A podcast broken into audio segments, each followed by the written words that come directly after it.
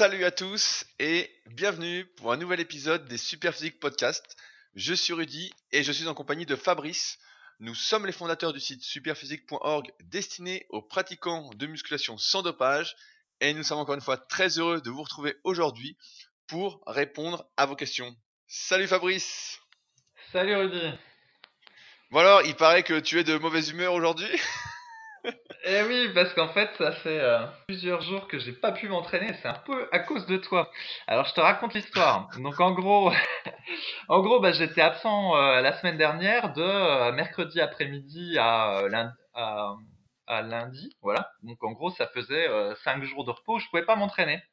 Et donc, du coup, lundi dernier, bah, j'ai fait ma séance pec épaule biceps. Je me suis dit, bon, bah, puisque je vais avoir du repos, autant bombarder, tu vois. Donc, euh, je me fais plaisir en faisant un peu euh, n'importe quoi. Et j'ai tenté une rep.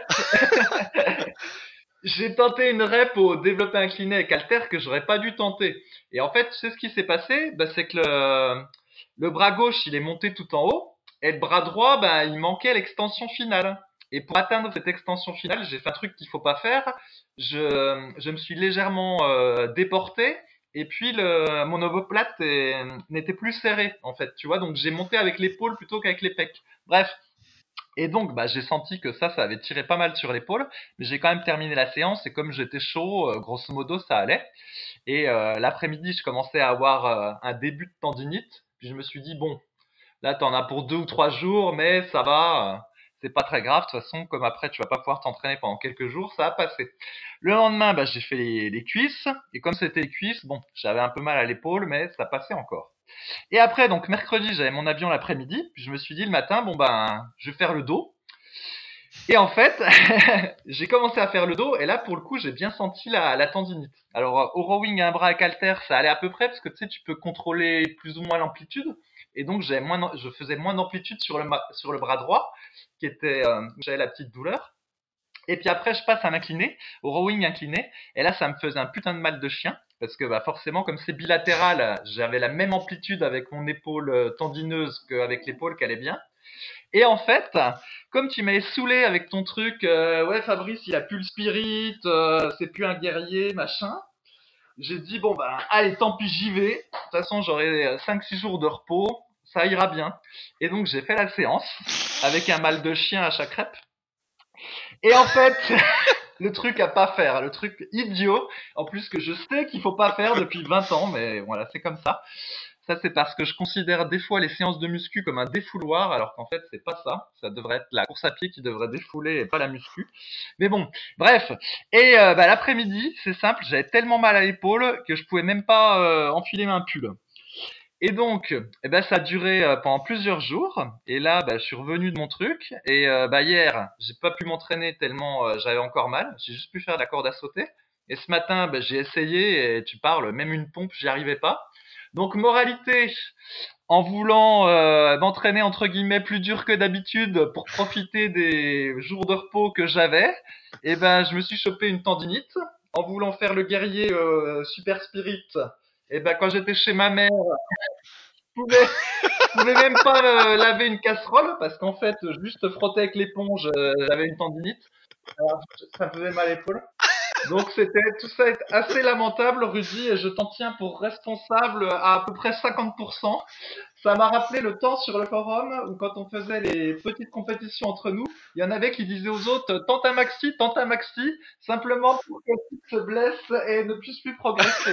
et je te soupçonne de m'avoir titillé avec cette histoire de spirit pour que je me blesse et que euh, voilà, plus tard euh, tu sois en forme et que moi je, je sois tout cassé. Bref. Non, mais c'est intéressant ce que tu dis parce que bon, évidemment, c'est toujours de la faute des autres. Ça, c'est important de dire que c'est jamais sa propre, jamais sa propre faute. C'est vrai que je t'ai conseillé de faire n'importe quoi et de te tortiller sur le banc pour monter cette dernière répétition. C'est vrai que tout le monde pourra la tester dans le précédent podcast. C'est exactement ce que je te dis de faire. Mais euh, ça montre plusieurs choses. C'est que un, comme on le dit régulièrement, forcer jusqu'à l'échec, euh, forcer le plus possible, quitte à monter une rep de façon peu académique ça ne convient pas sur tous les exercices et surtout pas sur l'exercice polyarticulaire et encore moins sur l'exercice avec halter parce qu'on adopte dans ce cas-là une technique vraiment aléatoire et on peut se faire mal, ce qui s'est passé dans ton cas. Euh, et euh, deuxièmement, euh, ton ego a pris le l'ascendant par rapport à, à mon petit titillement de la semaine dernière, alors que ça n'aurait pas dû en fait, et que tu aurais dû t'entraîner pour toi, pour suivre tes progrès, etc. Mais euh, ça fait quelques, quelques épisodes qu'on sentait tous ensemble, et je pense que les auditeurs confirmeront que tu étais passé dans une vague de n'importe quoi, entre euh, l'occlusion training, des euh, supersets, euh, et donc je pense que tu as bien cherché tout ça malgré tout, mais ça apprend aussi qu'en vieillissant, bah, et beaucoup de jeunes ne comprendront peut-être pas aujourd'hui, ne vivront peut-être pas ça, mais que quand on vieillit, la moindre erreur peut vraiment se payer, euh, et que ce les petites douleurs ne sont pas à prendre à la légère et qu'il faut vraiment lutter contre ça. Tu vois, euh, je voulais rebondir ainsi, j'avais noté ce sujet-là à aborder parce que je remarque que beaucoup de personnes que je connais qui s'entraînent depuis euh, des années, depuis 10, 15, 20 ans en muscu, en fait, ont plein de petites douleurs, de plein de petits trucs, etc. Et il y a un point commun, donc toi qui te concerne pas, mais euh, elles ont un point commun, c'est que ces personnes-là, en fait, n'accordent pratiquement euh, aucune importance à leur échauffement. C'est-à-dire que, j'ai donné un ordre, un ordre d'idée parce que ça va peut-être euh, remettre les choses dans le contexte. Avant de toucher ma première barre euh, de travail, ma afin de faire ma première vraie série à l'entraînement, moi j'ai à peu près une demi-heure. On va dire que pendant une demi-heure, je vais faire euh, ma mobilité générale, je vais m'automasser un petit peu, donc euh, là j'ai un Terragon, mais sinon avec une balle d'automassage. Euh, ensuite, je vais bien chauffer tous les muscles qui vont travailler, la coiffe des rotateurs. Si je sens des tensions, bah, je vais essayer de lutter contre en faisant un peu plus de mobilité, etc. Et ensuite, je vais m'échauffer localement sur l'exercice. Et donc, avant d'arriver à ma première charge de travail, bah, c'est à peu près une demi-heure, et c'est le cas pour toutes les personnes, ou presque, qui s'entraînent au Super Physique Gym, donc ma salle sur Annecy, c'est il y a à peu près 30 minutes. Et ça nous préserve, j'ai envie de croire, d'un certain nombre de douleurs, parce que j'ai aucune douleur vraiment récalcitrante, j'ai des petits trucs de temps en temps, mais une fois que je suis chaud, bah j'ai plus rien. Euh, une fois que je suis bien mobile, voilà, tout va bien. Et à l'inverse, je vois beaucoup de personnes de mon entourage, euh, plus ou moins proches, qui ont des douleurs, qui ont mal aux épaules, qui ont mal aux genoux, qui ont mal ceci, qui ont mal partout, mais pour qui, en fait, quand ils arrivent à la salle, directement s'allongent sur le banc de développé couché, ou euh, démarrent directement par le squat à vide, si elles font les cuisses, euh, démarrent directement en fait sans échauffement général. Et ça, c'est euh, au-delà des, des, douleurs qui peuvent être comme là, le fait de trop forcer, d'avoir une mauvaise technique, euh, ou de faire des exercices qui sont pas adaptés à soi. Eh ben, l'échauffement peut être une cause justement, le manque d'échauffement de ces douleurs. Quand on était plus jeune, on rigolait, et moi j'ai l'impression que ça change avec les années. On avait besoin de moins d'échauffement, et plus le temps passe, plus je vois que je fonctionne un peu comme un diesel, j'ai besoin de plus de temps pour m'échauffer, alors qu'avant, bah, effectivement, je pouvais arriver sur le banc, tac, tac, tac, et maintenant, pour vraiment être bien et pas avoir de douleur, j'ai besoin de plus de temps pour m'échauffer. Et donc, si vous êtes dans ce cas-là, c'est un peu là où je veux en venir, c'est que bah, n'hésitez pas à prendre plus de temps pour vous échauffer. On a un excellent article sur le site Superphysique qui s'appelle Échauffement en musculation, qui décrit absolument tout ce que vous devez faire. Euh, dans nos deux livres, euh, Musculation avec Alter et le guide de la musculation naturelle, on a mis une grosse partie dessus parce que c'est extrêmement important et c'est une partie qui est négligée. Et je comprends que elle soit négligée parce que ce n'est pas plaisant, mais ce que je trouve encore moins plaisant, c'est d'avoir des douleurs récalcitrantes qui durent. Euh, mieux vaut quand même ne pas avoir de douleur. Et à ceux qui diront, par exemple, ils peuvent se dire, ouais, mais moi j'ai qu'une heure pour m'entraîner, ou j'ai qu'une heure quinze pour m'entraîner, 30 minutes d'échauffement c'est trop, j'aurais pas le temps de m'entraîner. Je dirais, bah, mieux vaut supprimer un ou deux exercices de sa séance pour bien s'échauffer faire du qualitatif pour pouvoir durer, parce que quand on est naturel, encore une fois, on ne peut progresser que sur la durée et pas en se blessant, en s'usant trop rapidement. Donc, euh, c'est ça aussi qu'il faut peut-être accepter, c'est que si on n'a pas, euh, si on peut pas se donner les moyens de progresser au maximum de ce qu'on peut, il faut faire au mieux avec ses contraintes, et c'est ce qu'on fait tous aujourd'hui, et même vous qui écoutez ce podcast, et même euh, Fabrice et moi, c'est trouver le meilleur compromis pour soi, pour durer, être en bonne santé, et ensuite seulement progresser, et ça passe par un bon échauffement. Sans ça, toutes les personnes que je connais qui se sont rarement échauffées, qui allaient vraiment comme ça, aujourd'hui elles ont mal partout, mais vraiment partout, je vais pas citer de nom, mais euh, vraiment beaucoup. Et ce serait dommage d'en arriver là, alors qu'il suffit juste de s'échauffer, que tout est là, et que euh, effectivement, ça peut être long 30 minutes. Moi je mets 30 minutes parce que je mets assez lourd, mais pour d'autres personnes, voilà, ça peut peut-être être 20 minutes. Euh, D'ailleurs, bah, ça me fait penser, on est en train de tourner justement les vidéos d'échauffement, tout ça sur la formation super physique que j'anime donc sur méthodesp.rudicoya.com. Mais c'est hyper important dans l'optique de durer et de pas se faire mal, même si là, euh, Fabrice s'est fait mal euh, grâce à son ego euh, mal placé et démesuré, on va dire. non, mais en fait, l'erreur, donc si tu veux, il y a deux erreurs. Il y a l'arrêt de développer incliné que j'aurais pas dû tenter parce que du coup, j'ai eu une exécution dégueulasse. Et comme tu l'as dit, là, il faut reconnaître, c'est un inconvénient des haltères par rapport à la barre ou même les machines. C'est que bah, une erreur d'exécution, tu le payes en fait. Hein Parce que si tu sors de ta trajectoire ou si t'es pas bien gainé comme il fallait, et ben là, effectivement, c'est plus facile de se blesser. Mais là, si tu veux, j'en avais peut-être pour deux ou trois jours euh, de repos sans mobiliser l'épaule et puis ce serait passé. Mais en fait, comme je m'absentais, et ben j'ai refait une séance d'eau euh, juste avant de m'absenter, tu vois, pour pas qu'il y ait trop de temps euh, où j'ai pas entraîné le dos. Et dès que j'ai senti que j'avais encore assez mal, là, j'aurais dû pas la faire cette séance d'eau. Puis au final, je l'ai fait. Et donc là, je me suis dit, bon, bah là, tu te prends euh, 5 jours, peut-être 6 jours de repos euh, dans la tronche à cause de la douleur à l'épaule. Puis finalement, c'est encore plus que ça, parce que là, on va en être à 7 ou 8 jours, puis j'ai toujours mal. Donc en gros, euh, je vais payer euh, cette bêtise par peut-être 14 jours de repos. Donc au final, ce que je voulais éviter, eh ben, je me le prends en pire. Donc c'est un, un peu bête, quoi. Ouais, mais parce que d'habitude, tu n'enchaînes pas trois jours d'entraînement, je crois. Tu prends justement. Ouais, ouais, normalement, j'aurais dû prendre un jour de repos après les, après les cuisses. Bah, des fois, je fais les cuisses après les pecs, épaules, biceps, puis des fois, je les reporte le lendemain pour que, avoir plus de, comment dire, plus de temps pour les faire. Voilà, mais euh, bref, effectivement, il y aurait dû y avoir un jour de repos en plus avant le dos. Et si j'avais écouté ce début de tendinite, j'en aurais même ajouté un jour supplémentaire. Mais c'est le déplacement plus cette histoire de spirit et tout ça, bah voilà la conséquence. Et puis ma moralité, donc j'étais dans ma famille, donc du coup je suis le plus sportif de, de tous. Et puis au final, euh, bah tu vois, touiller pour faire des crêpes, j'avais mal à l'épaule, c'était assez lamentable.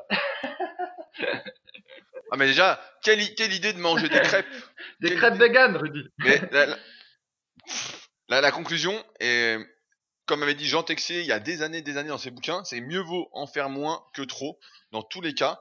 Là, j'ai l'exemple euh, de ma voisine justement qui a euh, pendant une semaine va bosser un peu plus euh, qu'habituellement.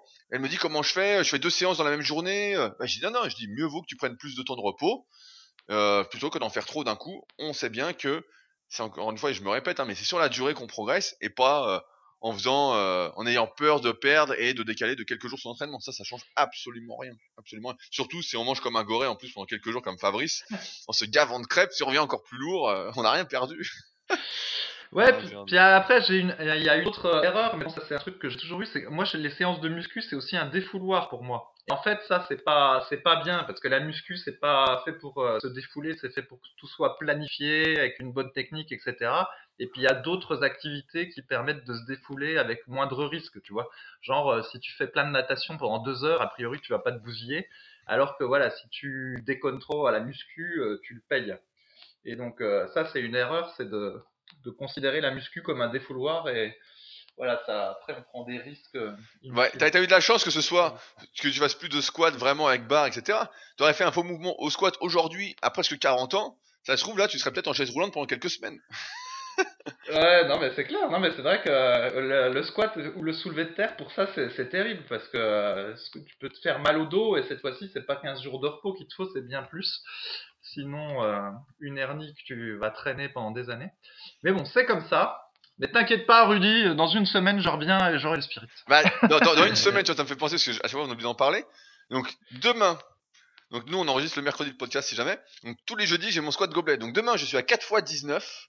Et donc, la semaine prochaine, je filme mon 4 x 20 à 50 kg, Fabrice. Ah, bravo, Rudy. Pour toi. Et donc, comme tu l'as dit, euh, hors antenne, à ce niveau-là, je serai ton dieu. Donc, il euh, n'y a pas de souci. je saurais te le rappeler avec cette vidéo que je mettrai en boucle. quand, je, quand je ferai mon 4x20, je dirais Fabrice dit que je suis son dieu. Allez hop, allez hop, à chaque rep. Mais c'est vrai que le souffle commence à être difficile en fait. En fait, sur les deux trois premières séries, ça va, mais la dernière, on finit vraiment assez essoufflé, même si euh, c'est pas très dur pour les cuisses je sens que euh, c'est quand même le souffle euh, à la fin, surtout sur des séries longues comme ça là, qui gênent le plus. Ouais, ouais, bah il faut que tu chronomètres ton temps de repos aussi. Je vais être bien sûr que t'as pris une minute trente. Ouais, ouais, ah non, mais ça, ça c'est sûr, le temps de repos c'est sûr. Si parce tu prends 5 minutes, ça n'a plus rien à voir, on est bien d'accord. Hein, bah non, bah non, mais je prends une trente, comme on a dit, une trente.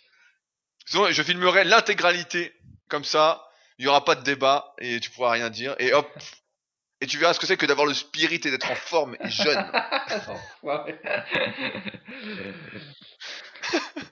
euh, rapidement, on voulait refaire aussi un petit point sur nos suppléments. Euh, je ne sais pas si vous le savez, si vous me découvrez aujourd'hui, mais avec Superphysique, on a notre propre gamme de compléments alimentaires, euh, surtout orientés pour la santé, où on vend par exemple des oméga 3 issus de poissons sauvages, où on vend des vitamines extrêmement bien dosé pour éviter justement euh, d'être en carence ou d'être en surdosage.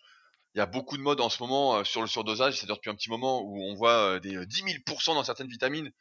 Nous, comme vous l'avez compris, on est plus dans la mesure normalement, sauf quand Fabrice laisse parler son ego à l'entraînement, mais voilà, on a notre petite gamme de compléments comme ça. Et on travaille depuis un petit moment sur nos protéines végétales bio. Donc pour nous, c'est important de proposer une alternative aux protéines laitières pour lesquelles on n'est pas trop, euh, il faut bien le dire. Et euh, donc on travaille dessus. On devrait recevoir d'ici quelques temps, normalement très rapidement, notre protéine de poids bio, donc euh, sans édulcorant, sans arôme, 100% pur, hein, vraiment top qualité, rien à dire. Donc j'attends de goûter parce que Fabrice et Street ont goûté, mais ne sont pas de fins gourmets comme moi. Donc je me méfie de leur avis, mais je goûterai. Donc je suis assez pressé d'avoir cette protéine. Donc on devrait la recevoir très très prochainement. J'espère d'ici le prochain podcast, je pourrais vous faire un petit retour dessus. Mais on est en train de travailler sur la suite. Et donc, je vais laisser la parole à Fabrice, euh, qui travaille plus dessus que moi. Fabrice? Oui, voilà, donc euh, prochainement on va avoir de l'isolate de poids, donc euh, ce sera une protéine toute simple. On en avait déjà parlé de l'isolate de poids, on avait dit que prise seule, c'était une des meilleures protéines végétales parce qu'elle était riche en protéines et relativement qualitative en termes d'acides aminés. Mais néanmoins, on peut faire mieux en faisant un mixte. Et donc là, le mix qu'on pense faire euh, ce serait 50% euh, d'isolate de pois, 25 euh, d'isolate de riz et puis 25 de protéines de citrouille. Grosso modo, du coup, avec ça, on aurait à peu près 75% de protéines pour 100 grammes de poudre et une très bonne complémentarité des acides aminés. Après, la question, c'est au niveau du goût. Donc, on sait que bah voilà, les gens sont quand même attachés au goût. Et donc, ben, on a fait euh, Loïc a testé 13 euh, goûts différents à partir euh, d'édulcorants naturels entre guillemets. Donc avec de la poudre, des mélanges avec de la poudre de cacao, du sirop d'agave ou des choses comme ça. Et il se trouve qu'il a un goût qui est super, qu'il a noté 9,5 sur 10. Mais le problème, c'est qu'en fait, ça fait qu'il y a 7 grammes d'édulcorant naturel, on va dire, pour 10 grammes de poudre. Donc au final, ça abaisse significativement la quantité de protéines euh, réel euh, au niveau de, la protéine en poudre. Et puis en plus bah, ça rajoute des glucides et, des lipides ce qu'on veut pas forcément. Donc du coup il va falloir trouver des compromis là-dessus. Mais euh, du coup ça me permet d'expliquer voilà c'est un des inconvénients. Quand vous avez des arômes on va dire synthétiques qui sont ajoutés aux protéines des édulcorants assez puissants et bah du coup vous pouvez avoir un goût très marqué sans trop diminuer l'apport protéique de la poudre. Mais là, comme on met que des ingrédients naturels euh, pour euh, ajouter le goût, bah, la contrepartie, c'est que du coup, bah, ça prend plus de, grammes et que ça fait diminuer le pourcentage de protéines générales dans la poudre. Donc en gros, il faut un compromis pour euh, rester sur des édulcorants entièrement naturels, mais en même temps pas trop abaisser le pourcentage de protéines. Donc je pense qu'il va se passer, c'est qu'on va faire un goût neutre, où il y aura le nombre de protéines maximum possible, mais en contrepartie, bah, le goût sera peut-être un petit peu moins sympa il y aura un goût un peu plus marqué et un autre goût encore plus marqué. Et puis à chaque fois, bah, la quantité de protéines va baisser euh, en proportion mais il n'y a pas d'autre euh, moyen de toute façon. Et puis après, bah, chacun choisira en connaissance de cause, voilà, le meilleur goût et un petit peu moins de dosage ou euh, un goût moins sympa et plus de dosage. Voilà. Mais en fait, à chaque fois, comment dire, c'est un compromis. Il n'y a pas d'option magique en fait. Hein. Si on voulait un super goût tout en ayant une très bonne euh, quantité de protéines, on serait obligé d'utiliser des édulcorants de synthèse ou des, produits qu'on veut pas mettre dedans. Donc, euh, c'est pas la stratégie qu'on a choisie. Bah, effectivement, parce que nous, on va le rappeler, c'est super physique, 100% naturel, sans dopage, donc on va rester dans notre ligne de conduite. Euh, juste pour préciser sur le pourcentage de protéines au 100 grammes, juste avant le podcast, on regardait, etc., pour voir un peu ce qu'on allait faire. Euh, par exemple, la protéine phare dans le milieu, la protéine végétale phare dans le milieu de la musculation, c'est la Sun Warrior. Donc nous, on en propose sur Super Physique quand elle n'est pas en rupture de stock et lorsqu'elle est édulcorée, elle est à 64 grammes de protéines au 100 grammes. Donc ce qui n'est pas énorme.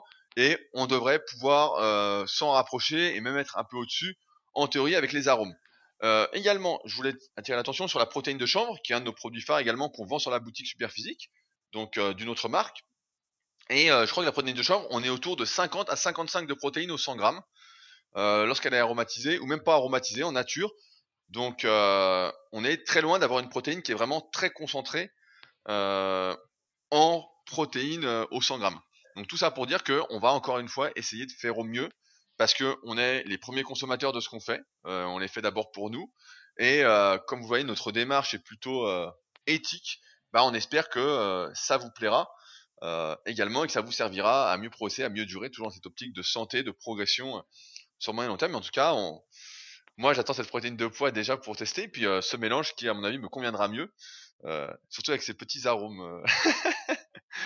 Mais... Oui, et en plus, moi je fais du prosélytisme euh, vegan, donc euh, puisque Superphysique Nutrition est euh, aussi ma société, et eh ben il n'y a pas de raison que dans ma société je sois trop à l'inverse de mes convictions. Donc c'est aussi une des raisons pour lesquelles je veux faire un super produit pour les vegans et pour tout le monde. Voilà. également, on voulait en profiter pour remercier rapidement, on en parle chaque fois, mais les personnes qui ont laissé des commentaires sur nos livres, on regarde chaque semaine avant le podcast un petit peu ce qu'il en est. Donc euh, le, livre de Fabrice, donc Musculation avec Alter, qui a 44 commentaires, donc euh, que du 5 étoiles ou presque, donc 5 euh, étoiles sur 5 notés au final. Et mon livre, donc le guide de la musculation au naturel, qui est à 140 commentaires cette semaine. Donc encore une fois, vous êtes nombreux à laisser des questions sur les forums par rapport à nos livres, etc. Donc c'est cool en même temps de nous remercier en laissant un petit commentaire, même si aujourd'hui je pense pas que ça fasse une vraie différence en termes de vente, c'est un petit remerciement qui prend euh, moins de deux minutes et qui fait toujours plaisir de se sentir soutenu. C'est comme ce podcast, quand vous en parlez autour de vous, vous le partagez, vous le commentez, etc. Euh, comme j'ai envie, c'est vraiment ce qui me parle moi de plus en plus avec le club super physique, avec des projets qui arrivent prochainement. C'est vraiment cette émulation collective, ce truc de faire ensemble, etc. Donc euh, n'hésitez pas. comme je disais la semaine dernière dans mon podcast Leadercast, le partager le bonheur appelle euh, le bonheur, un sourire en appelle un autre, un commentaire euh, positif appelle notre sourire et appelle votre sourire par la suite. Donc euh, merci à ceux qui prendront ce petit temps. on va maintenant attaquer les questions de la semaine. Donc pour rappel, on utilise les podcasts super physiques pour répondre aux questions, aux meilleures questions que vous posez sur les forums Superphysique, forums Superphysique qui sont gratuits et sur lesquels on renvoie toute personne qui nous pose des questions en privé et qui ne posterait pas d'abord sur les forums. En effet, on reçoit pas mal de questions en privé, que ce soit Fabrice ou moi. Et lorsque la question, la réponse en tout cas, peut aider plus de personnes, on renvoie euh, à les poser sur le forum. Donc j'ai sélectionné quelques questions et je vais commencer par une que Fabrice a adorée sur les forums qui est de Crash Play. Euh, donc dans la rubrique entraînement, qui demande quelle méthode effectuer pour avoir ce physique. Donc le physique mis en photo n'est pas, comme il y a quelques podcasts, le physique de Mark Fit, euh, n'est pas euh, le physique non plus d'un sportif, on pourrait dire, mais euh, et n'est pas non plus le physique de quelqu'un qui fait de la musculation. C'est le physique d'un chanteur. Je crois que c'est Chris Brown. Euh, et donc, euh, je te laisse, je te laisse commencer par répondre, Fabrice. Ouais, bon bah on a déjà, on en a déjà parlé plein de fois. En général, c'est toujours une mauvaise idée de dire qu'on veut faire de la muscu pour ressembler euh, à quelqu'un. On a déjà parlé, chacun a sa génétique, ses antécédents, etc. Puis en plus, quand on veut faire de la muscu pour euh, plutôt l'objectif que la progression, ben on a tendance à abandonner très vite. Donc ça, on a déjà parlé plein de fois, donc je reviens pas dessus. Là où c'était assez drôle, effectivement, c'est qu'il y a une vingtaine d'années, quand euh, l'équipe venait sur le forum puis qui disait je veux ressembler à quelqu'un, ben on mettait des photos de Van ou euh, je sais pas quoi, Stallone, enfin les grands acteurs de films d'action de l'époque. Et en gros, on disait oui, moi je veux les pecs et les biceps et les abdos de Van tu vois. C'est comme ça il y a 20 ans. Après, il y a environ une dizaine d'années, cette fois-ci, c'était plus les grands acteurs qui étaient les stars, c'était euh, plutôt euh, les, les, footballeurs. Donc on disait, bah, je veux les abdos de euh, Cristiano Ronaldo, là, je sais plus exactement qui s'appelle. Bref, mais par contre, on parlait déjà plus des pecs et des biceps. Maintenant, on se contentait juste des abdos. Et puis bah là, de voir cette question où finalement maintenant le jeune homme voulait ressembler à un type qui faisait même pas de muscu, qui était pas qu'il n'y avait rien de particulier, et ben ça, on se dit mais c'est un monde de fou quoi. Mais en même temps, effectivement, comme les jeunes, ils ont une tellement mauvaise condition physique, si tu veux, euh, qu'est-ce que tu veux qu'ils envisagent euh, Jean-Claude Van Damme quoi Ils en sont tellement loin. Euh, Donc voilà, au fil du temps également, je pense que l'objectif diminue peut-être pour être un peu plus réaliste. Enfin, quoi qu'il y en a d'autres qui au contraire veulent ressembler à des dopés, donc c'est encore un autre sujet. Mais euh, voilà, c'est marrant de voir comment les, objectifs ont, changé et peut-être pas pour le mieux, mais bon, ça c'est que mon avis personnel. Non mais c'est drôle parce que tu vois, il y a euh, John sur le forum là qui a mis un truc. Euh, donc il y a pareil une trentaine d'années, il y avait déjà des séries un peu de super-héros. Il y avait notamment Flash Gordon. Donc je sais pas si tu as vu la photo qu'a mis John sur le forum, mais John, il a mis la photo d'un Flash Gordon qui est énorme en fait. Donc dans les séries de super-héros à l'époque, les mecs étaient vraiment très très très balèzes quoi. Et il y a une nouvelle série. Donc je sais pas si vous regardez, moi je regarde de temps en temps. C'est vraiment une, c'est vraiment une daube. Hein. C'est mon avis personnel, mais franchement, c'est pas. Si quelqu'un me dit que c'est bien, euh, c'est qu'il écoute pas vraiment ce qu'il se raconte. Il y a une nouvelle série Flash. Et normalement, un super héros, c'est balèze. Normalement, le mec est super balèze, etc. Et là, ils ont pris un mec, c'est une brindille. Ils ont pris un mec, mais vraiment tout maigre. Et c'est lui le nouveau super héros, c'est lui le nouveau Flash. Donc moi, je prédis qu'à l'avenir, s'ils refont des Superman, ils vont nous mettre un mec tout maigre. S'ils nous refont des Batman, ils vont faire pareil. On va en arriver. Effectivement, pour moi, c'est la culture un peu de la médiocrité. C'est que euh, comme le niveau diminue, diminue, la sédentarisation s'accentue. Et comme on en parlait avant le podcast, aujourd'hui, beaucoup de jeunes en fait vivent sur leur lit ou dans leur lit en fait. Ils mangent sur leur lit, ils jouent à la console sur leur lit, euh, ils lisent sur leur lit. Ils lisent. Bon, je vais être un peu trop loin là. voilà, ils passent leur journée sur leur lit. Bah effectivement, euh, lorsqu'on leur montre le physique aujourd'hui de Cristiano Ronaldo, ils disent ah bah non mais c'est trop dur, c'est trop d'efforts, c'est trop compliqué. Alors que nous à l'époque, quand on était tout le temps euh, en train de faire du sport, dehors, etc. Moi je me souviens d'été chez mon grand-père où en fait, euh, voilà, le matin c'était tranquille, on se levait, on faisait un peu d'ordi, etc. Et l'après-midi on enchaînait, on jouait au foot, on faisait du ping-pong. Ensuite il y avait la muscu. En fait on passait de 14 ou 15 heures à 20 heures à faire du sport en fait. Et tous les jours c'était ça. Quand aujourd'hui bah en fait euh, c'est de euh, je veux dire c'est 24 sur 24 sur son lit quoi. Mais c'était assez c'était quand même vachement drôle. Là c'est je crois qu'on n'a jamais on n'a jamais vu ça. Euh, je, suis en train de voir le topic là, on n'a jamais vu des questions comme ça sur les forums superphysiques et j'ai l'impression comme on disait également la semaine dernière euh, où on voit une dégradation des physiques progressivement au fur et à mesure euh, des années, notamment des débutants, on part de plus en plus loin, bah on voit également une diminution des objectifs. Aujourd'hui, le but n'est plus euh, d'exceller, même à son niveau. Le but, c'est euh, euh, de se contenter de très très moyens. Et là, t'as mis une photo, je suis devant de Chris Brown justement, où le mec a rien du tout, le mec doit faire 28 de tour de bras, c'est-à-dire moins que, allez, j'en profite pour faire une petite dédicace à Gaël. C'est une de mes élèves qui n'apprécie pas Fabrice quand tu dis que les femmes ne peuvent pas avoir de résultats et qui a 33 cm de tour de bras. Donc Gaël est deux fois comme Chris Brown, donc je pense que le topic la ferait marrer. Mais euh, c'est vrai que là on assiste vraiment à une déchéance complète de la notion d'objectif. C'est comme euh, ceux qui disent voilà moi je fais du 10 km pour euh, en fait qui font un 10 km en 1h30 euh, et qui ont le t-shirt finisher et qui disent ah ouais moi je fais du 10, du 10 km. J'en parlais avec mon père il y a, a pas longtemps, je dérive un petit peu mais où euh, des gens disent ouais moi je fais du triathlon, ouais moi je fais ceci, etc. Et quand tu creuses en fait tu te rends compte que c'est pas ça faire. Nous à, l'époque, je sais pas toi Fabrice c'est pareil, mais quand quelqu'un disait ouais je fais du 10 km, on disait ah ouais et tout, tu entraînes, tu fais des compétitions, euh, combien tu fais, etc. Et puis le mec disait son temps, et on se disait ah ouais putain c'est bien, ou alors le mec débutait, il disait voilà mais mon objectif c'est de faire tant, nanana, etc. Quand là aujourd'hui les objectifs, c'est limite de participer, c'est participer, juste le finir, c'est faire un 10 km et le finir. Est-ce que je suis capable de courir 10 km sais, c'est le truc euh, invraisemblable en fait. Tu sais, c'est, pour moi, c'est invraisemblable. Et je pense que pour toi aussi. Et alors qu'à l'époque, moi, je me souviens de Jean-Marc, donc euh, JMO, qui était sur le forum, qui est également dans, dans la galerie de la team Super Physique. Et ben en fait, euh, le mec faisait 90 kilos et il faisait, je sais plus, il faisait 43 minutes, je crois, au 10 km. Et on se dit, ah voilà, là, c'est. le mec disait que c'était du 10 km, il faisait du 10 km. Alors que quand on fait, on a physique de Chris Brown, on peut pas dire qu'on fait de la muscu, car faut pas le dire, c'est.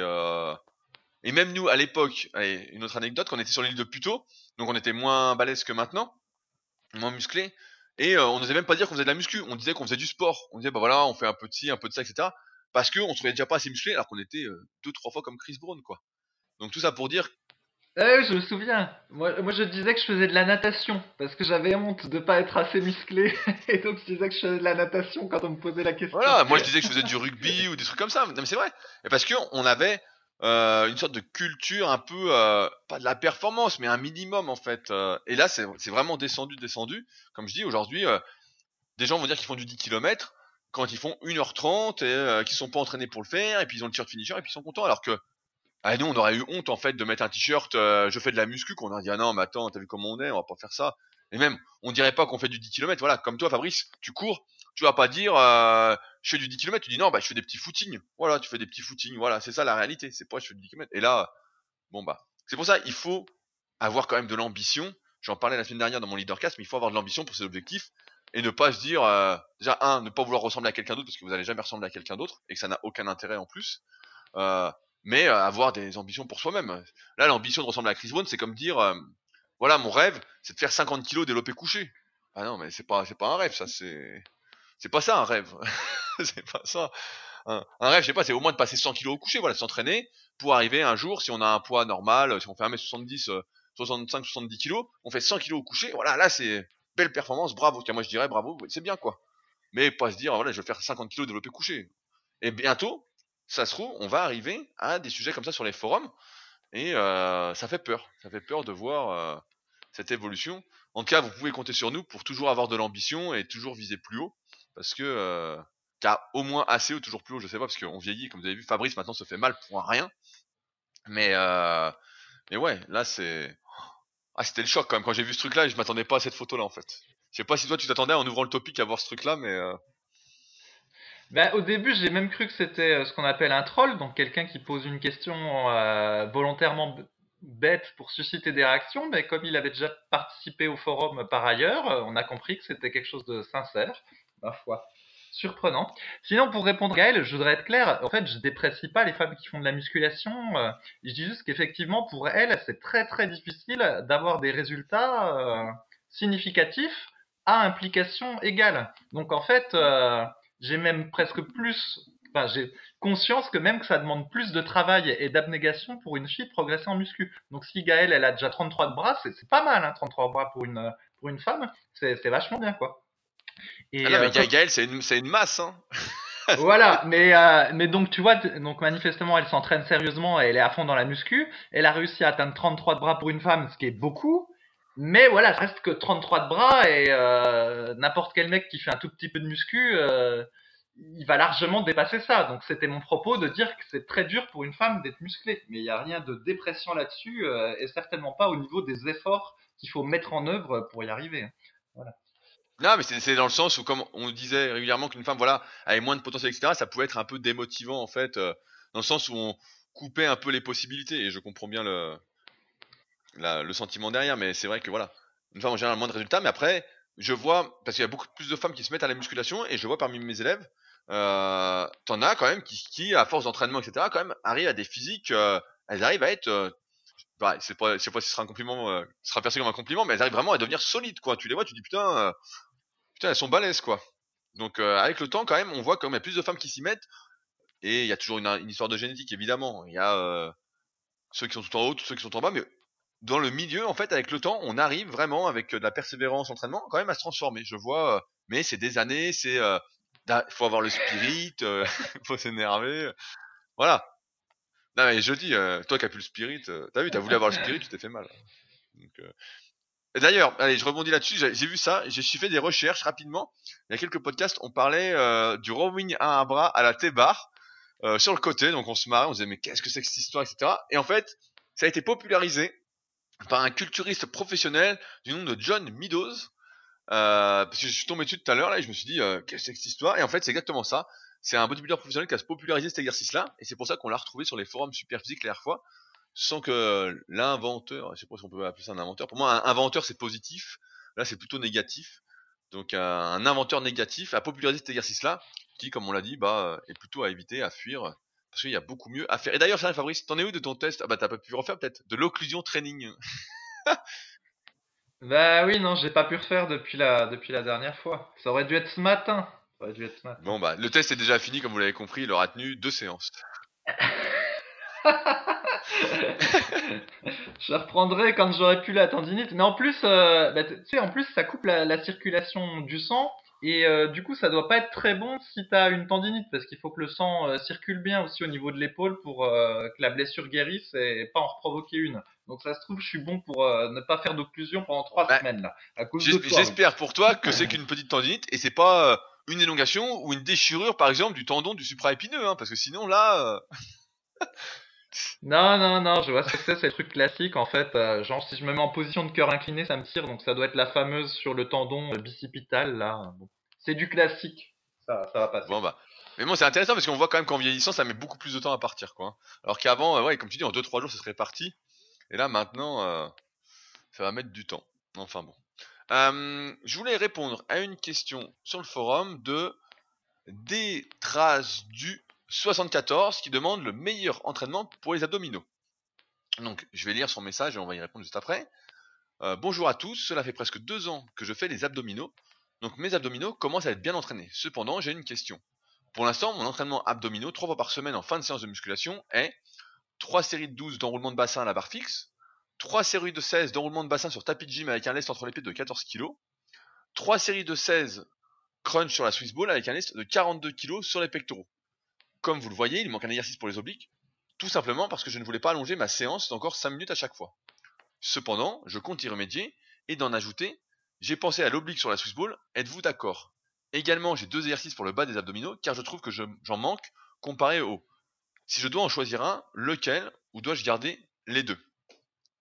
Donc, c'est rare, je tiens à le souligner, j'ai pris cette question, parce que, un, c'est très très rare que les gens, aujourd'hui, travaillent encore leurs abdominaux. Ça va te faire crier, Fabrice, mais c'est vrai, la plupart ne travaillent plus les abdominaux. La plupart du temps, ils ne font pas de séance d'abdominaux, euh, ils font, moi et même moi, personnellement, je fais un exercice d'abdominaux à chaque fin de séance, que ce soit du gainage, du crunch, etc. Euh, et donc là, je voulais le souligner, euh, c'est, je voulais déjà féliciter donc des traces du 74 pour son implication sur les abdominaux.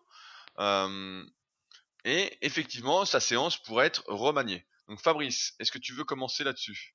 Euh, ouais, enfin sa séance n'était pas si mal d'ailleurs. Je suis un peu étonné de la perf au crunch sur ballon suisse avec un haltère de 40 kg, c'est ça? J'aimerais bien voir comme il les fait quand même, parce que ça me paraît... euh, Déjà, euh, sans haltère, c'est déjà difficile le crunch sur ballon suisse quand tu as une grande amplitude, donc je suis un peu étonné, mais pourquoi pas? Faudrait être bien sûr que, comment dire, il place son bassin correctement, parce que si tu mets ton bassin, entre guillemets, euh, trop bas, et ben effectivement, il y a quasiment pas d'effort à faire au niveau du crunch. Donc euh, peut-être que ça se trouve, il faut relever un peu les hanches, ou alors bah, peut-être qu'il est super fort, j'en sais rien. Et donc, bah, généralement pour les abdominaux, effectivement, on fait euh, un exercice de mobilisation plutôt de la zone du haut. Donc là, le crunch sur ballon suite, c'est un c'est un très bon exercice. Rudy, lui, il aime bien aussi le crunch euh, à la poulie haute. Après, pour les abdos du bas, effectivement, un des meilleurs exercices, c'est les relevés de genoux à la barre fixe. Donc, faut bien faire attention à l'exécution. Hein. C'est, comment dire, c'est un enroulement de, bassin. Donc, il faut que les genoux montent au niveau du sternum et il faut pas euh, avoir une amplitude trop grande. Il faut rester sur la partie euh, où les abdominaux sont contractés. Après, est-ce qu'il est nécessaire d'ajouter un deuxième exercice spécialement au sol? Je pense pas. À mon avis, les relevés de genoux euh, suspendus sont suffisants. Après, habituellement, effectivement, on peut ajouter un, exercice de gainage. Donc là, il n'en a pas parlé. On peut rajouter un gainage frontal. Et pour les obliques, eh ben, il y a plusieurs stratégies. Euh, soit on les exerce de manière isométrique, donc on va rajouter un gainage euh, sur le côté. Soit on les exerce en dynamique, mais euh, c'est un peu contesté parce que du coup, ça mobilise la colonne vertébrale d'une façon pas forcément positive. Et donc, par exemple, c'est pour ça qu'on exclut généralement les flexions latérales avec halter ou les flexions latérales à la poulie. On pense que c'est trop dangereux pour la colonne vertébrale pour le bénéfice obtenu.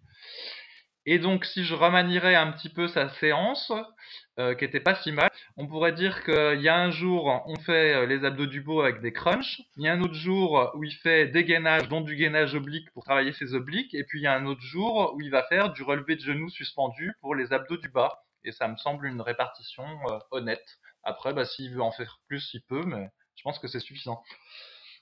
Ouais, ouais, non, mais franchement, j'étais assez surpris de cette question-là parce que c'est vrai qu'on voit pas souvent, on voit souvent des questions. Je vais rebondir un peu, mais je vais pas être négatif, mais on voit des questions du genre, euh, oui, j'aimerais voir mes abdominaux, mais j'ai pas le temps d'en faire, ou comme ça. Et là, on a vraiment quelqu'un qui entraîne les abdominaux sérieusement, euh, régulièrement, donc, et qui pose des bonnes questions. Donc, je voulais le souligner. J'ai pas grand chose à ajouter par rapport à ta réponse, si ce n'est que si on veut mieux voir ses abdominaux, bah après c'est une histoire d'alimentation et que c'est normal aussi d'avoir le bas des abdominaux entre guillemets, donc la partie sous-ombilicale qui est moins développée euh, que le haut, elle est beaucoup plus dure à recruter.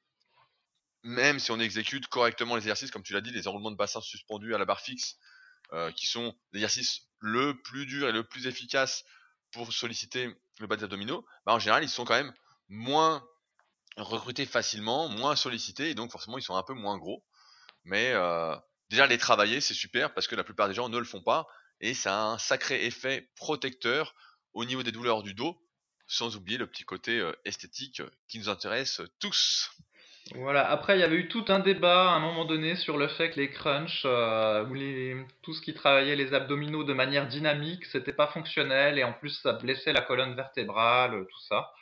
Donc bon, on en avait déjà un peu parlé sur, on en a parlé au niveau du podcast euh, dédié aux abdominaux, donc on revient pas dessus. Euh, mais en résumé, moi mon avis c'était que euh, dès lors qu'on n'abuse pas des crunchs, c'est-à-dire qu'on fait pas des séries de 1000 répétitions en rebondissant en bas, bah c'est relatif, il n'y a pas trop de risque pour la colonne vertébrale. Et l'avantage de la version sur ballon suisse, c'est qu'en plus le bas du dos est soutenu, donc en plus ça, ça réduit le risque si tant est qu'il y en ait un au niveau du bas de la colonne, Ah mais moi aussi, j'ai remarqué, tu vois, bah, pour ça justement j'ai écrit un texte que j'ai pas encore publié sur Instagram là-dessus. Euh, pendant longtemps, voilà, fallait faire des crunchs, etc. Après on nous a dit voilà, faut faire du gainage, faut surtout travailler la stabilisation de la colonne. Et ce qui est vrai, c'est que la plupart du temps, si t'es tout le temps assis, etc., t'as un dossier, voilà, t'as aucune stabilisation, et quand tu fais euh, des exercices qu'on ne recommande pas, mais comme du squat, soulevé de terre, etc. Dès que tu as une partie de gainage qui est mise en jeu, bah forcément t'es pas assez fort et en fait ça t'écrase. Ça t'écrase plus que euh, prévu le dos et donc tu as plus de chance de te faire mal rapidement. Et donc on est parti sur le gainage en disant bah voilà, faut faire du gainage, faut faire du gainage et en arrêtant de faire des exercices dynamiques comme le crunch. Et donc moi pendant un moment, bah, j'ai fait que ça, que ça, que ça, que ça. Et d'ailleurs dans le tome 1 de la méthode super physique, j'explique, je montre les exercices qui sont les exercices de base pour le gainage, pour progresser, etc. Et donc j'avais arrêté de faire des exercices dynamiques. Et euh, de temps en temps, j'avais des petites douleurs au dos. Enfin, rien de méchant pour moi. Toi, t'aurais sans doute bondi au plafond. Mais euh, voilà, rien de, rien de méchant. Et euh, je me suis remis à faire des abdos en dynamique. Donc forcément, comme je les faisais moins en dynamique, bah, je les voyais un peu moins. Mais bon, comme je suis relativement sec, ça va. Et je me suis remis à les faire. Et euh, coïncidence ou pas, je ne le pense pas. C'est pour ça que je vous en parle. Et ben, euh, je l'ai fait donc trois fois, par à chaque séance en fait ou presque. Je fais un exercice en dynamique, donc soit de l'enroulement de bassin, soit du crunch euh, à la poulie haute, soit du crunch au sol. Toujours couplé à un exercice de gainage, soit oblique, soit la roulette, enfin bon, un autre truc. Et j'ai remarqué que bah, j'avais beaucoup, j'avais plus du tout, bah là j'ai une petite contracture au dos, mais je suis en train de tester, mais j'ai plus du tout de douleur au dos en fait. Je sens que ça a fait du bien. Donc toutes ces théories qui disent, du moins pour moi, mais je pense que c'est généralisable à tout le monde, qui disent qu'il faut surtout pas faire de crunch, il faut pas faire d'exercice en dynamique, etc. Oui, mais encore une fois, ça dépend de votre degré de stabilité pour être en pour ne pas avoir de douleur. Souvent, on parle de problèmes mécaniques dans les podcasts, notamment dans le podcast sur les douleurs aux épaules, que je t'invite d'ailleurs à réécouter Fabrice pour te sauver. Euh, eh ben, on explique que le problème au début, c'est qu'on manque souvent de mobilité. Mais une fois qu'on est mobile, ce qu'il faut, c'est être stable? Donc en général, bah, la colonne est assez mobile, hein, on voit bien, on est tout le temps assis rond, euh, voilà, on est mobile. Mais on manque de stabilité. Donc la stabilité, bah, c'est le gainage c'est euh, gainage la planche, la planche inversée, gainage oblique, etc. C'est tenir, c'est l'anti-rotation, le Pavlov press. Voilà, c'est être stable. Et une fois qu'on est stable, et eh bien ensuite il faut être fort. Et pour être fort, alors oui, on pourrait dire voilà, ce qu'il faut c'est résister à la déformation, donc mettre du poids sur l'exercice de gainage, effectivement. Mais c'est aussi euh, être plus fort en dynamique, être capable de bouger via l'action de ses muscles avec force. Et dans ce cas-là, là pour le bas du dos, on en revient à dire faut faire du crunch, des enroulements de bassin, etc à condition d'avoir la stabilité avant. C'est comme faire du squat sans avoir la bonne mobilité. Et ben dans ce cas-là, quand on va descendre, on va être instable. Et si on est instable, ben on prend plus de risques et on va se faire mal. Et là, c'est pareil. Si on n'a pas le gainage suffisant et qu'on fait que des crunchs, bah oui, il y a des chances qu'on va se fasse mal parce qu'en fait, on n'est pas suffisamment renforcé au préalable. C'est encore une fois une question d'étape, de progressivité à suivre. C'est pour ça que pour tous mes élèves, au début, je les fais souvent démarrer par beaucoup, beaucoup de gainage avant de passer plus, euh, spécifiquement par du dynamique pour la suite pour mieux développer les abdominaux parce que comme on le sait, les exercices isométriques, c'est-à-dire sans mouvement, sont moins, sont beaucoup moins efficaces pour se développer musculairement que les exercices effectués en dynamique, c'est-à-dire qui alternent une phase positive, une phase négative, où on est en train de bouger en fait. Donc, euh, d'où euh, la petite précision que je voulais faire sur le sujet, parce que la conclusion c'est faites du gainage, faites du crunch et d'autres exercices dynamiques et euh, vous verrez, euh, tout ira bien. Mais euh, si effectivement on n'a pas les bases, c'est comme si vouloir faire le grand écart alors qu'on n'est pas souple. Bah, effectivement, si on appuie comme un malade pour faire le grand écart, on va se déchirer les adducteurs. Quoi. et si on a la bonne souplesse, et ben on sera nickel. Et si en plus on est assez fort du moyen fessier, euh, et ben on pourra le faire encore plus facilement en contrôle et on sera à l'aise dans la position et ce sera sans risque. Mais si on n'a pas les capacités, et ben c'est dangereux. Oui. Et puis les deux, les deux types de contractions sont complémentaires. Si vous faites le test, euh, par exemple, si vous faites que des mouvements dynamiques et puis pas de gainage, et eh ben vous verrez que quand vous reprendrez les gainages, eh ben vous galérerez. Et à l'inverse, si vous faites que du gainage et pas de mouvements dynamiques, eh ben quand vous reprendrez les mouvements dynamiques, euh, vous allez galérer. Donc ce qui montre bien que c'est complémentaire plutôt que substitutif. Alors maintenant, je voulais traiter une question de Ruben sur le forum qui euh, pensait avoir eu une idée révolutionnaire. Euh, bah, le message était sympathique. Euh. Et en fait, donc, j'explique. Ruben, donc, je lis son message. J'ai pensé à une théorie récemment et j'aimerais que vous m'aidiez à la descendre en trouvant des points négatifs. Argumentez bien sûr que j'en en vois aucun pour l'instant. J'ai peur d'avoir trouvé le Graal absolu. Prenons l'exemple générique d'un pratiquant de musculation depuis un an, dont la maintenance calorique serait de 2500 calories et qui aurait un taux de gras autour de 15 à 20%. Que se passerait-il si cette personne passait en léger déficit calorique, c'est-à-dire 2250 calories pendant 3 jours, puis en léger surplus calorique, 2750 calories les 3 jours suivants, et ainsi de suite pendant 2 mois? N'aurait-elle pas là le meilleur moyen possible pour perdre du poids tout en prenant aussi du muscle? En partant du principe que la durée d'un état ou de l'autre, perte ou prise de poids, n'est pas du tout un paramètre nécessaire à la réussite de l'un de l'autre. Il suffit de passer une seule journée en déficit calorique pour perdre du poids, ou en surplus pour en prendre. Au contraire même, on sait que plus la phase de déficit calorique dure longtemps, plus le corps s'habitue, le métabolisme baisse et la perte de poids ralentit. On pourrait alors penser que pendant les 3 jours de déficit, on perdrait les muscles gagnés, pendant les 3 jours de surplus et inversement. Mais non, car en léger déficit, on favoriserait la perte de gras par rapport à la perte de muscle, et en léger surplus, on favoriserait la prise de muscle par rapport à la prise de graisse. D'autant plus qu'on serait, ces deux mois, 100% du temps dans la phase la plus performante de sèche, à savoir les débuts, puisque celle-ci ne durait jamais plus de trois jours. Qu'en pensez-vous? Fabrice A-t-on là découvert le Saint Graal? Ah, je sais pas, mais en fait, pour être franc, les questions comme ça de diététique, ça me saoule un peu. Parce que euh, c'est tout compliqué cette histoire. Déjà, qui, qui va compter tous ces trucs comme ça tous les jours? Déjà, les gens, ils arrivent déjà pas à manger normal. Alors, de là à, compter euh, un jour plus de 200, un autre jour euh, moins de 200, sincèrement, j'y crois pas du tout sur la faisabilité. Et après, ben, au niveau de la perte de poids ou de la prise de poids, de toute façon, c'est pas une échelle de 24 heures ou 48 heures, quoi. C'est, une tendance. Donc, je pense pas que son truc soit spécialement euh, magique. Et puis, euh, après, effectivement, dans les régimes, des fois, il y a des périodes où on fait des, ce qu'on appelle des rebonds glucidiques, où on va manger un petit peu plus euh, après avoir été en déficit calorique quelques jours. Mais voilà, de là à dire que c'est le Saint Graal et puis que ça peut être cyclé exactement comme il dit, bah, je ne sais pas en fait, j'ai pas de, tellement d'avis sur la question. Bah, en, fait, comme tu dis euh, rapidement, donc si ta maintenance est de 2500 calories, le problème c'est que cette maintenance, voilà, donc tu l'as calculé, tu utilises des applications, il y a plein de trucs comme ça.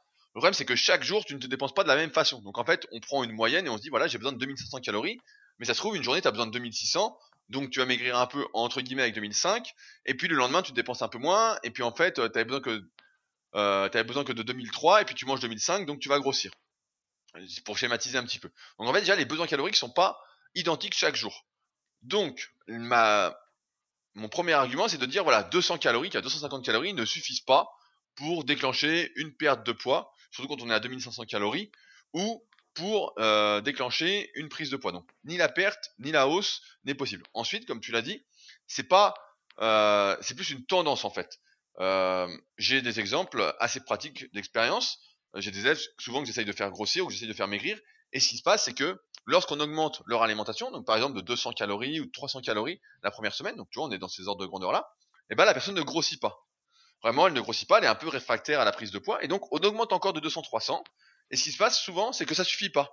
Et en fait, à la fin, on aura augmenté de 750 calories ou de 800 calories pour déclencher la prise de poids. Il y a comme une phase, une phase un peu de résistance et plus tu as été longtemps à ton poids du moment, plus cette phase de résistance est importante.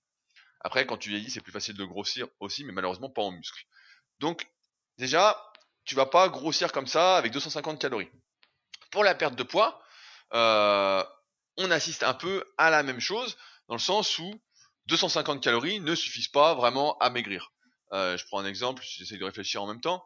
Euh, pour mes élèves, euh, je retire déjà dès le début 500 calories. Donc par exemple, de 2005, on va passer à 2000 tout de suite en retirant, tu vois, si on enlève ça, ça va retirer 100 grammes de glucides à peu près sur la journée et ça va permettre de maigrir un petit peu sans avoir justement les effets néfastes de la sèche, parce qu'effectivement, les débuts de sèche, c'est les plus faciles, euh, t'es pas encore fatigué, tout va bien, etc. Donc ceux qui mangent euh, moins de 100 grammes de glucides actuellement, comprenez bien que vous allez devoir euh, sucrer pas mal ce que vous mangez actuellement pour sécher, ou sinon, comme euh, aime le rappeler Fabrice à chaque podcast, faites du cardio, faites du sport les gars. donc voilà, donc ça se met, ça met du temps à se mettre en place et c'est une, restriction calorique qui est un peu plus longue. Et comme l'a dit Fabrice, en fait, si on veut perdre du gras, et eh ben en fait, c'est sur le moyen long terme. Si on veut prendre du muscle, c'est pas en faisant une séance qu'on va prendre du muscle. On sait que c'est au fil du temps, au fil du temps, au fil du temps. Pour maigrir, c'est pareil, c'est progressivement, on maigrit, on maigrit, on maigrit.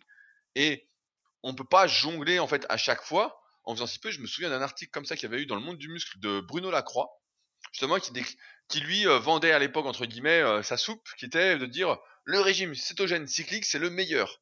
Et en fait, il diminuait pas les calories. Euh, c'est juste que pendant j'extrapole, hein, je me souviens plus exactement, donc pardonnez-moi.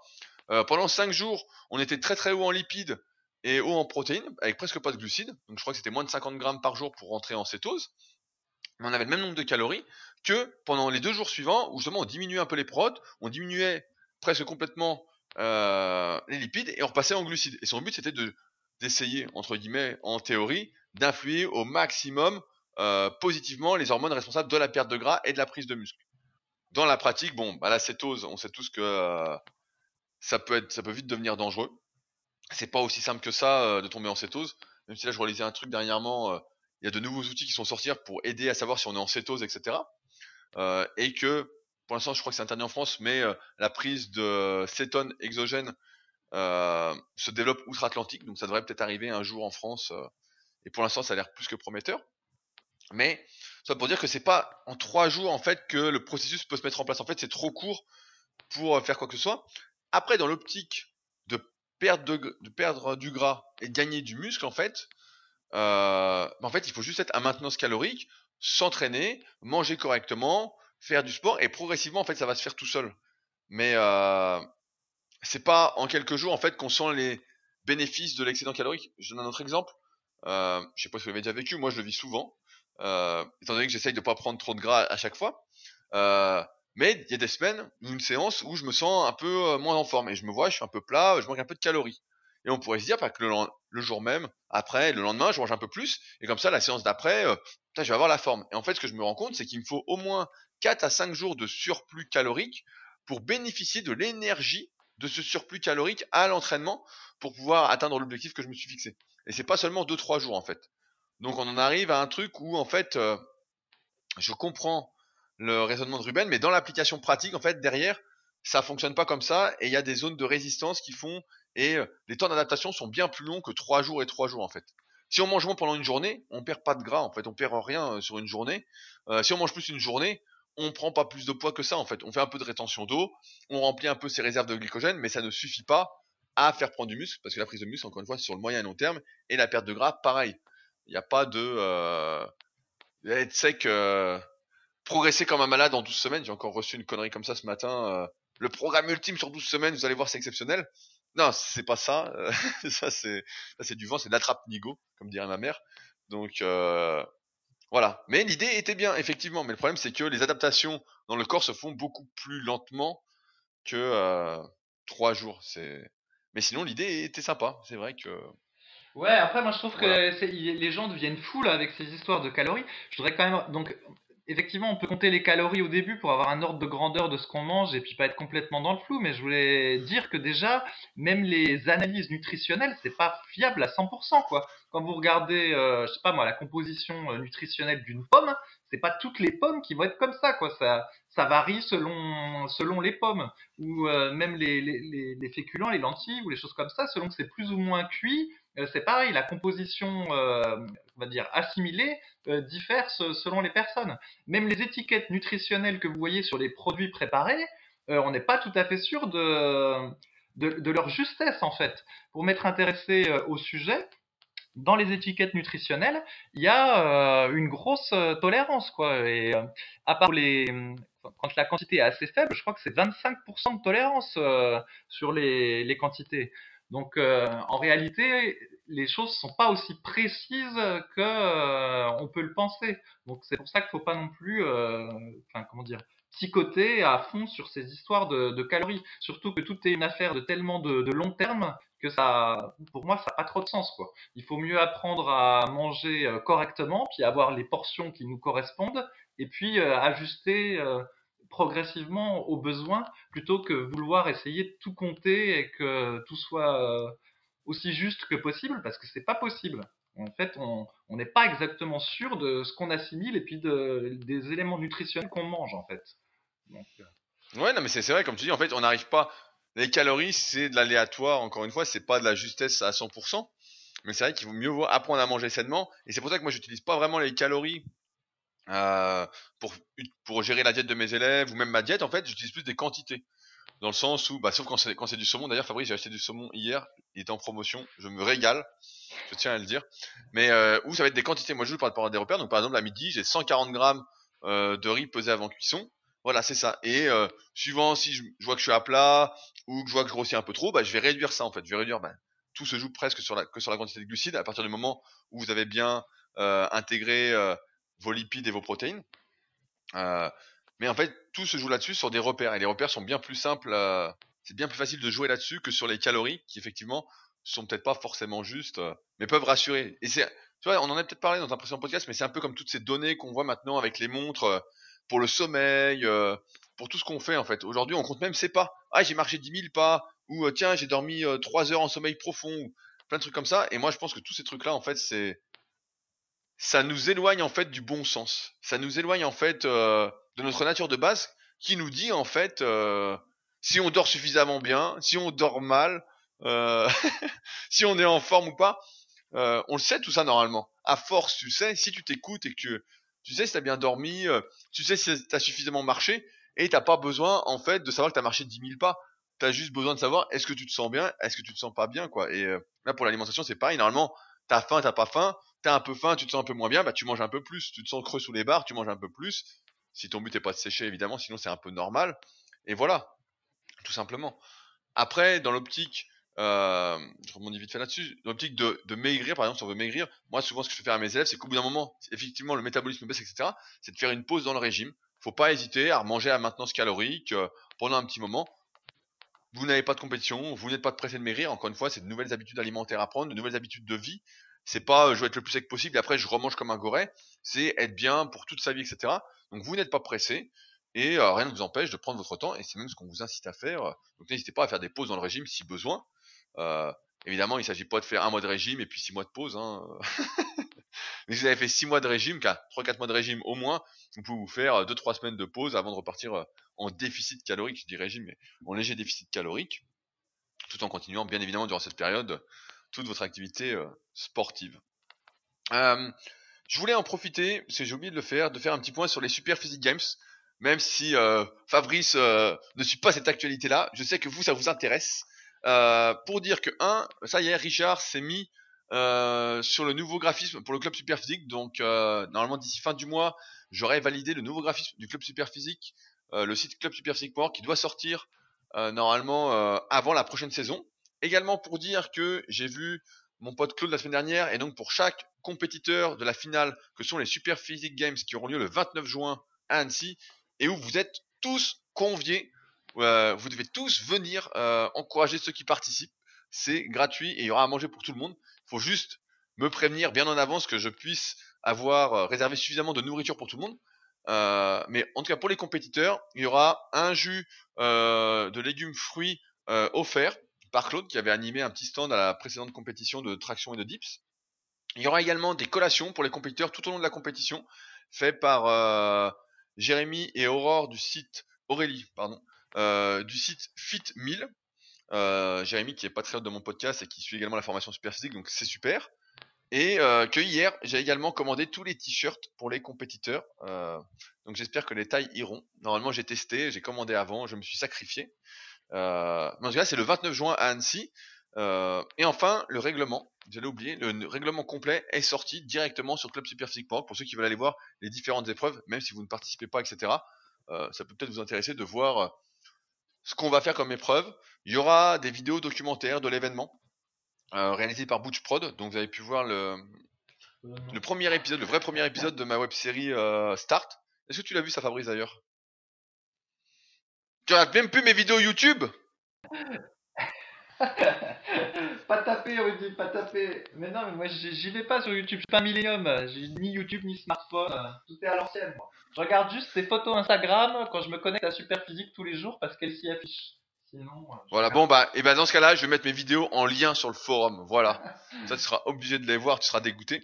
Donc euh, voilà, il y aura un documentaire, il y aura des photos de l'événement. Donc pour ceux qui peuvent vraiment pas venir, mais euh, comme j'aime à le rappeler, rien ne vaut les rencontres réelles, rien ne vaut de rencontrer des gens qui sont dans le même état d'esprit, qui ont pratiquement les mêmes objectifs, etc. Euh, L'union fait la force, et là, comme vous le verrez pour ceux qui seront là, ce sera vraiment le cas. En tout cas, moi j'ai vraiment hâte d'y. Il reste 7 semaines, donc euh, je m'y prépare euh, à fond, donc pour être au top de ma forme. Et ça annonce en tout cas de belles compétitions, une belle compétition dans toutes les catégories présentes. Allez, on va faire une petite dernière question pour finir parce qu'on est sympa. Euh, en ce moment, je sais pas si tu l'as vu, Fabrice, c'est le Ramadan. Est-ce que tu as suivi un peu non, Pas du pas tout. suivi. Alors, alors, et ben donc, moi je peux te dire que c'est le Ramadan. Non plus, je, je suis pas vraiment tout ça. Et euh, je le sais parce que beaucoup de personnes m'écrivent euh, et ont écrit sur le forum, notamment Les932 euh, qui a posté une question sur quelle diète faire pendant le Ramadan. Euh, J'ai vu une autre question tout à l'heure euh, d'un autre internaute sur les forums Superphysique.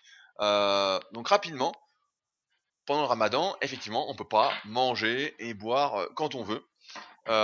Et donc, on avait fait un article un peu référent sur Superphysique qui est toujours d'actualité, qui s'appelle Musculation et Ramadan, comment s'entraîner et manger pendant le Ramadan pour limiter au maximum euh, la perte musculaire, parce qu'effectivement, ce n'est pas une période propice à la progression, ce n'est pas une période propice euh, pour perdre du poids, ni pour en prendre, en tout cas de manière qualitative. Souvent, ce qui se passe durant le Ramadan, c'est que les repas se font en famille euh, le soir, la nuit, etc. Et que c'est donc c'est des repas festifs et donc on mange un peu trop et on prend du gras. Malgré tout, il existe beaucoup de personnes et de plus en plus j'ai l'impression qui veulent agir au mieux durant le Ramadan pour ne pas perdre leur progrès, pour essayer de continuer à progresser si elles le peuvent, mais au moins se maintenir, euh, même si on fait pas le Ramadan pour des considérations sportives à la base, c'est pour des convictions. Donc, on a fait un article qui explique tout ça, qui s'appelle Musculation et Ramadan sur Superphysique, que je vous invite à aller relire. Euh, Il y a absolument tout dedans, on n'a rien oublié, il y a des exemples de diète, des exemples d'entraînement, on répond à toutes les questions, il y a même une vidéo qu'on avait fait euh, sur le sujet, vraiment en détail. Euh, et j'en profite donc pour dire que c'est pas parce qu'on fait pas un nouvel article chaque année sur le sujet, ou sur n'importe quel sujet, que ce qu'on a dit auparavant euh, n'est plus d'actualité. C'est toujours d'actualité, les choses n'évoluent pas tant que ça. Malheureusement, il n'y aura pas de diète Saint Graal qui va apparaître du jour au lendemain, comme le croyait euh, S'en rigolant parce qu'il il était pas très sérieux non plus dans son message. Mais euh, là, c'est pareil pour le Ramadan. On a tout mis dans cet article-là. Donc, ce qu'il faut rapidement, c'est euh, bah, essayer de compenser euh, le fait qu'on va manger que deux ou trois fois au lieu de quatre, cinq ou six fois, bah, de faire des plus gros repas pour avoir assez de calories. C'est essayer de s'entraîner soit juste avant la cassure pour pouvoir manger juste après, ou si on peut bah, s'entraîner, on man- manger et s'entraîner après durant la nuit, mais ça c'est moins bien. Je pense qu'il faut mieux vaut dormir la nuit. Donc nous, moi je recommande personnellement de s'entraîner juste avant la cassure. Et puis au niveau de l'entraînement, bah, faire comme quand on est en sèche en fait, moins d'exercices, moins de séries euh, par muscle, etc. Et essayer de maintenir sa force au maximum sans prendre de risques inconsidérés comme Fabrice et son spirit de guerrier blessé. Mais euh, voilà, c'est les mêmes conseils qu'en sèche en fait, sauf au niveau de l'alimentation. Et c'est tenir, tenir, tenir le plus possible. Et euh, si vous le gérez convenablement, et ben vous n'aurez aucune perte. Et dès que vous sortirez de ce mois de Ramadan, et ben euh, ce sera ni vu ni connu et vous pourrez reprendre votre progression euh, nickel. D'ailleurs, Rudy, finalement, ce ramadan, c'est un genre de super warrior diet ou euh, super jeûne intermittent, en fait? Ni plus ni moins. Oui, oui, mais tout, tout, à, tout, à, tout à fait, tout à fait, c'est euh, c'est ça, mais sauf que maintenant on trouve des noms plus sexy. On trouve des noms plus sexy. Alors que ça fait euh, peut-être des millénaires que les gens euh, font le ramadan. Quoi. Mais ramadan, tu vois, ça fait moins guerrier que jeûne intermittent. Ou que la warrior diet. Ah oui, c'est sûr que c'est moins... C'est moins sexy. Mais pourtant, euh, c'est depuis des millénaires. Mais c'est important de réinventer, de mettre des noms. Euh, tu vois, comme le euh, Midosro, c'est important tout ça. C'est- Ça fait, rêver, ça fait rêver. Enfin, pour connaître les gens qui font euh, le ramadan, enfin, pour avoir connu des gens qui font le ramadan, il semble pas qu'ils soient en super forme euh, pendant le ramadan. hein. C'est même euh, plutôt le contraire. Comme tu l'as dit, au contraire, ils peuvent même prendre du gras. Et je me souviens, mais je sais pas si tu vas t'en souvenir, à un moment donné, on avait assisté à une compétition le, le plus fort du France. il y a quelques années, et il y avait un type qui avait participé à la compétition, et justement, il avait fait le ramadan, et en fait, le gars s'était évanoui à la fin de la compétition. Parce qu'il bah voilà, il n'avait pas assez mangé, pas assez bu, et donc euh, manifestement, ça lui avait pas servi en termes de performance, comme on peut s'en douter. Ouais, ouais, mais je me souviens, c'était à, à qu'on allait voir ça, euh, pas loin de chez moi où j'habitais en région parisienne. Il y avait à chaque fois l'homme le plus fort de France. Mais euh, ouais, de toute façon, bah, c'est sûr que t'es pas en forme. C'est pour ça qu'il faut essayer de limiter la casse, pas trop en faire, mettre ses objectifs de muscu de côté, et voilà, se maintenir, essayer de manger sainement si on peut, entre guillemets, ça dépend comment on veut vivre le ramadan. Mais voilà, en fait, c'est c'est comme le, pour moi, c'est un peu comme, euh, allez, je fais un raccourci un peu, mais c'est un peu comme le véganisme. En fait, on le fait pour des convictions et on le fait pas pour euh, progresser mieux en musculation. Donc à partir de là, c'est quelque chose qui fait partie de soi. Et donc on fait avec, point en fait. Et euh, on essaye de faire au mieux pour concilier avec d'autres objectifs, etc. Malgré la contrainte, entre guillemets, qui n'est pas perçue normalement comme une contrainte, qu'on s'impose. Point. Donc voilà. Mais en tout cas, voilà, il y a l'article qui est sur Superphysique qui est très complet. Et donc ceux qui font le ramadan, eh bien bon ramadan. Et n'hésitez pas à consulter l'article pour essayer de faire au mieux. Donc, je pense qu'on a fait le tour pour aujourd'hui. Est-ce que tu voulais rajouter quelque chose? Je sais pas, t'as pas une question d'entraînement? Parce qu'on en a fait deux, deux questions diète qui sont insupportables. Mais nous des questions d'entraînement. Allez, allez, j'en ai une, j'en ai une. Mais je suis pas sûr qu'elle te plaise. Euh, c'est de Hercule Épif. Donc, excellent pseudo. Bonjour, j'ai un deltoïde postérieur qui, malgré qu'il réagit à mes entraînements, il semble congestionné, reste bas par rapport au reste de l'épaule. Il y a plein de conseils à ce sujet, mais voici ma question. En suivant mieux les conseils du site euh, et par l'entraînement, tout le monde peut-il rattraper ce décalage ou est-ce que ma, la génétique limite ce rééquilibrage? Pourrais-je faire partie de certains qui, possédant un faisceau postérieur court, ne pourraient pas l'amener par l'entraînement à hauteur du reste de l'épaule? Bah, elle est pas mal cette question Oui, donc en fait, elle est pas mal. Donc, Eh ben, allez, euh, vas-y. tout le monde en fait a un déséquilibre entre euh, l'avant de l'épaule et l'arrière d'épaule euh, parce que l'avant d'épaule est toujours plus travaillé et en plus il, euh, il, il grossit plus vite. Et spécialement au naturel, apparemment, donc les personnes dopées ont un peu plus de facilité pour prendre de, de l'arrière d'épaule, mais au naturel c'est très difficile. Et donc Rudy, lui, il a, il a fait un article là- là-dessus sur Super Épaules, et ce qu'il a montré, euh, c'est que quand il était passé à la poulie pour faire euh, l'oiseau, donc il fait l'oiseau en unilatéral à la poulie, ça l'avait beaucoup aidé à développer son arrière d'épaule, et c'est vrai que toi, Rudy, tu as un arrière d'épaule qui est, qui est pas mal du tout. Mais sinon, moi, j'ai le même problème que, que ce jeune homme, en fait, j'ai l'avant qui est surdéveloppé, et l'arrière, bien qu'il congestionne, et bien que vraiment je paye mon dû euh, à l'entraînement dessus, eh ben, il est toujours euh, Défici- Déficitaire. bien en dessous. Voilà, il est toujours déficitaire. Et ça, j'aimerais bien résoudre euh, la question pour, euh, comment dire, améliorer en fait le, positionnement de l'épaule, réduire le risque de blessure, etc. Mais en fait, euh, bah, j'ai l'impression qu'il y a, un moment donné, il n'y a pas de solution, quoi. À moins d'arrêter complètement d'entraîner euh, et l'avant de l'épaule, pour finalement avoir un avant d'épaule plus faible et, que du coup que ce soit équilibré avec l'arrière. Eh ben, il n'y a, a pas de possibilité. J'ai envie de dire, tout ce qu'on peut faire, c'est essayer de faire en sorte que l'arrière soit moins à la traîne que l'avant. Parce que sinon, au naturel, à part Rudy, euh, il n'y a pas beaucoup de gens, en fait, il y a très peu de gens qui arrivent à, équilibrer euh, les deux. Voilà. Euh, Ouais, bah en fait, voilà, comme tu l'as dit, en fait, c'est une question de morpho-anatomie. Donc, je le montre bien dans le tome 1 de la méthode superphysique et le tome 2 avec les vidéos d'analyse, dans le sens où la longueur des différents faisceaux, et notamment par rapport aux agonistes, c'est-à-dire aux muscles qui travaillent sur les mêmes mouvements, va déterminer le potentiel de chaque muscle et comment ceux-ci vont se développer. Si on prend mon exemple, j'ai l'arrière d'épaule qui est très très très long, euh, donc qui va vraiment loin dans le dos, euh, et comme je suis pas si étroit que ça des clavicules, bah, ça fait vraiment un long faisceau postérieur. Et euh, à l'inverse, mon faisceau antérieur n'est pas si long. Moi, quand je fais les pectoraux, à l'inverse de Fabrice, en fait, bah, Quand je fais des développé couché, c'est les pectoraux qui prennent tout. Quand je fais de l'incliné, c'est les pectoraux qui prennent tout, c'est pas les épaules. Et comme en plus, j'ai jamais vraiment travaillé spécifiquement l'avant d'épaule, j'ai vite compris, euh, j'ai vite appris que euh, il y avait justement ce déséquilibre qui se mettait en place et qu'après ça pouvait causer des douleurs aux épaules, causer des blessures, etc. Bah, je l'ai jamais trop développé. par contre, j'ai beaucoup, et je travaille toujours beaucoup, l'arrière d'épaule, euh, via de l'oiseau, bah, comme je l'ai dit, en unilatéral à la poulie. En ce moment, je suis à la poulie haute, l'oiseau à la poulie haute, euh, 1 à bas. Pour le moment, j'ai beaucoup fait à la poulie basse, mais ça commençait à, tricher un peu trop, donc je me suis remis à la poulie haute, comme ça je peux moins tricher, je me vois dans la glace. Euh, et surtout, quand il est long, en fait, j'ai la chance, lorsque je fais euh, mes exercices de rowing, en fait, d'avoir l'arrière d'épaule qui gonfle à fond. Même si j'ai le grand dorsal qui gonfle à fond, euh, mon épaisseur de dos est légèrement en retard, entre guillemets, comparativement à mon arrière d'épaule, parce que lors, dès que je fais un rowing, en fait, mon arrière d'épaule fait plus de travail que mes trapèzes moyens et inférieurs, même si je m'applique à serrer les omoplates, l'arrière d'épaule en fait gonfle à fond. Donc en fait c'est ça qui fait que euh, lorsque je suis à chaud et que je fais vraiment l'arrière d'épaule à fond, bah euh, voilà, il est énorme et il peut même être plus haut que l'avant de l'épaule parce qu'il gonfle. Euh, alors que voilà, l'avant d'épaule, j'ai jamais vraiment trop travaillé spécifiquement et que peut-être que si j'avais travaillé à fond, bah ce serait pas ce cas-là. Mais donc non, tout le monde ne peut pas avoir l'arrière d'épaule à la même hauteur que l'avant d'épaule.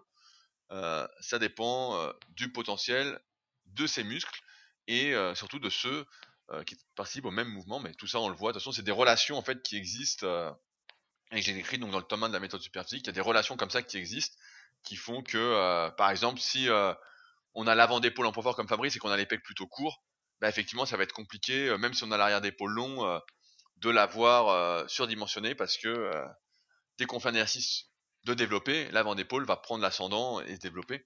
On a déjà vu des mecs avec des avant d'épaule vraiment monstrueux, monstrueux. On a un mec comme ça dans la galerie Superphysique, c'est Aurélien.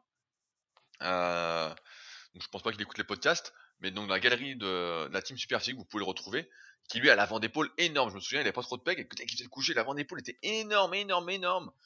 Et euh, jamais il n'aura, euh, même s'il le voulait, il le faisait à fond, il faudrait qu'il arrête, comme l'a dit Fabrice, tous les développer, tout le travail de l'avant d'épaule pour perdre, perdre, perdre, pour avoir l'arrière d'épaule avec le recul, je pense que euh, il faut effectivement limiter au maximum son risque de blessure, mais qu'il faut surtout pas essayer de contrecarrer, de contrecarrer au le plus possible la nature, parce que celle-ci finit toujours par se rappeler à nous, et euh, autant profiter entre guillemets de ses points forts, si possible, tant que ça ne procure pas plus de blessures. Mais là, de toute façon, Aurélien ne faisait pas l'avant d'épaule, ça venait euh, naturellement, et il était assez fort. Hein. Je crois qu'il avait fait un truc genre 145, 150 au coucher pour 70 kg de poids de corps, 72. Donc euh, c'était vraiment un bon bencher. Et il était assez fort au tirage. Donc finalement, euh, il arrivait à compenser son manque derrière d'épaule par, euh, il était plus épais, plus de trapèze moyen et inférieur, qui tirait bien ses épaules en arrière. Et donc il les laissait, je vais pas dire en pleine sécurité, mais qui réduisait son risque de blessure. Voilà, donc n'hésitez pas. si vous avez encore une fois un bon niveau et que vous n'êtes pas juste débutant, à faire votre analyse morpho-anatomique pour bien vous comprendre. Ça vous évitera peut-être de perdre du temps et de vous acharner sur des choses qui euh, ne pourront pas se faire. Voilà. Ok, oui, bah conclure. Bonne question finale. Et ben voilà. Voilà, bon, ah, parfait. Donc, euh, comme d'habitude, si ce podcast vous a plu, bah, n'hésitez pas à en parler autour de vous, à nous laisser des commentaires. Si vous avez des questions, mettez-les sur les forums Superphysique. Franchement, on répond tous les jours. Vraiment, je prends du temps. Fabrice aussi, Loïc aussi.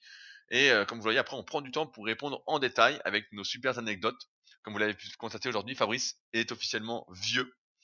Donc, et moi, je suis toujours jeune parce que je m'échauffe 30 minutes et je ne prends pas de risque ou presque. Mais sait-on jamais Sait-on jamais La blessure peut vite arriver.